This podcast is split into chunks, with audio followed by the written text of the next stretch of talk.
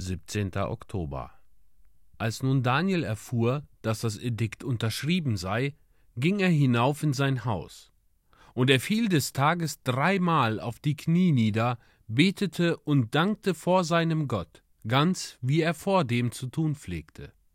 Daniel Kapitel 6, Vers 11. Der König Darius ordnete an, dass dreißig Tage lang kein Mensch beten dürfe.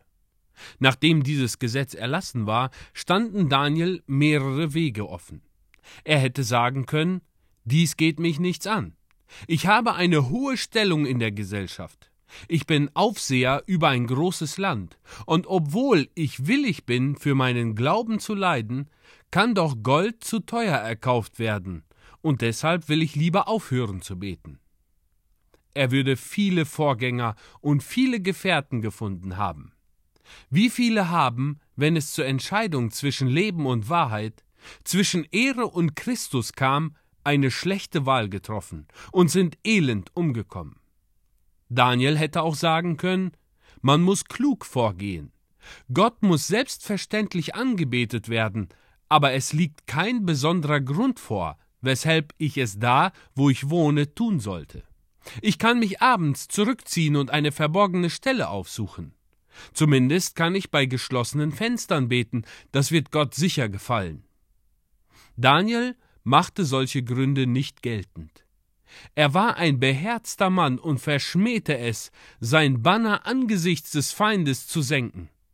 Wenn er in seiner Stellung nicht gebetet hätte wie vorher, so wäre er ein Anstoß für die Schwachen und ein Hohn für die Gottlosen geworden.